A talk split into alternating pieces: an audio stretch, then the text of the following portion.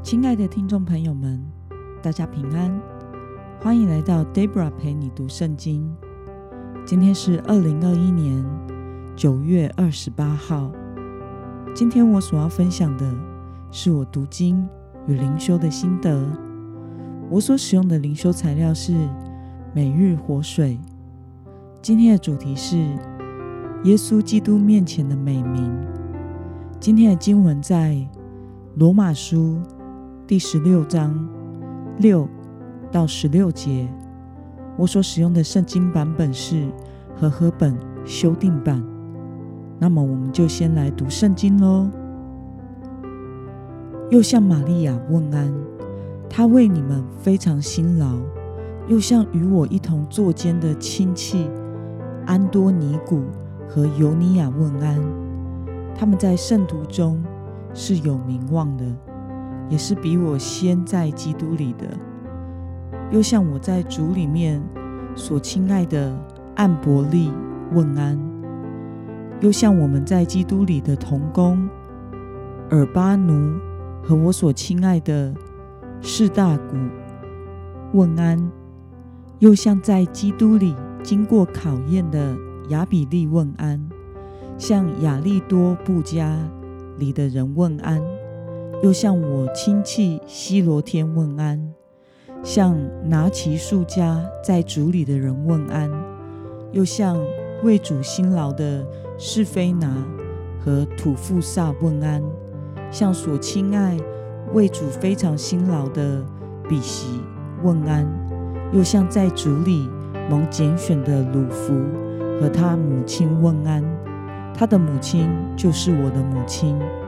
又向雅逊、奇土、佛勒干、黑米、巴罗巴、黑马和跟他们在一起的弟兄们问安；又向菲罗、罗古和尤利亚、尼利亚和他姐妹阿林巴和他们在一起的众圣徒问安。你们要以圣洁的吻彼此问安。基督的众教会都向你们问安。让我们来观察今天的经文内容。保罗如何介绍玛利亚、安多尼古和尤尼亚呢？我们从经文中的第六节和第七节可以看到，保罗在写给罗马基督徒信件的末尾，逐一。问候了每一位与他一起同工过的弟兄姐妹，并且这些问候中提及了相互间的关系。保罗介绍玛利亚，说她是为你们非常辛劳的，可见玛利亚当时在罗马基督徒当中做了许多的服饰。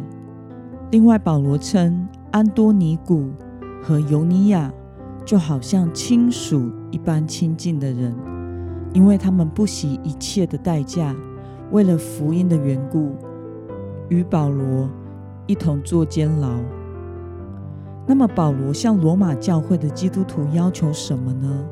我们从经文中的第十六节可以看到，保罗要他们以圣洁的吻彼此问安。那么，今天的经文可以带给我们什么样的思考与默想呢？为什么保罗逐一提及这些人的名字，并向他们问安？我想是因为这些童工都是为福音献上一切的人。保罗纪念这些童工的劳苦付出，视他们为尊贵的伙伴。这是体现基督群体中最美好的样式，珍惜和尊荣激励每一个福音伙伴。看到保罗珍惜且激励每一个人的时候，你有什么样的感受呢？我想，其实每一个人都需要在群体中被鼓励、被肯定。虽然每一个真正服侍基督的人都不是为了彰显自己所做的、所付出的，但是在一个团队当中，每个服侍的成员都很重要。我们需要接纳彼此的不同，并且用彼此欣赏的态度用爱来拥抱彼此，肯定彼此的侍奉。那么，透过在服饰中被称赞和激励，服饰的群体关系就会更加的坚固，也会使服侍者更委身于在基督里的团队中。我想，上帝的心意并不只是期待我们的服饰绩效很好，并且好上要更好。我想，神更看重的是每一位侍奉团队中的成员能彼此相爱、彼此扶持。这样的同工关系也会使得在侍奉群体中的每一位体会到越侍奉越甘甜。并且更成长茁壮。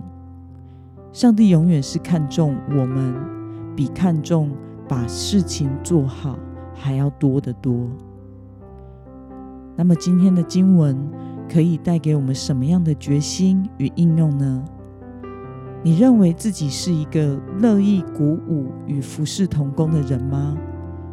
我要让你一起服侍的同工更得激励，且委身在群体里。你认为该怎么做呢？我想我是一个有安全感、乐意鼓励每一个服侍同工的人。但是我发现，有时候可能我因为太专心，所以只看到了服侍的目标，而忘记称赞了所有啊服侍的人。这一点，我需要更加的留意去做。要勇于表现出对童工的珍惜，并且乐意与他们一同献身服侍神。让我们来祷告，亲爱的天父上帝，谢谢你透过今天的经文，使我看到了保罗是如此的纪念与他同工的人的劳苦，并且一一的提名，致上敬意与肯定。将所有的童工都视作尊贵的伙伴，体现了基督徒群体中最美好的样式。感谢主的教导与提醒，求主帮助我，能更加的珍惜与我一起同工的伙伴们，让我将看重和肯定他们的感受勇于表现出来，使一起侍奉的同工得着勉励。与在基督的爱中被接纳，以及被肯定，因此得造就，以及更深的尾声。奉耶稣基督的名祷告，阿门。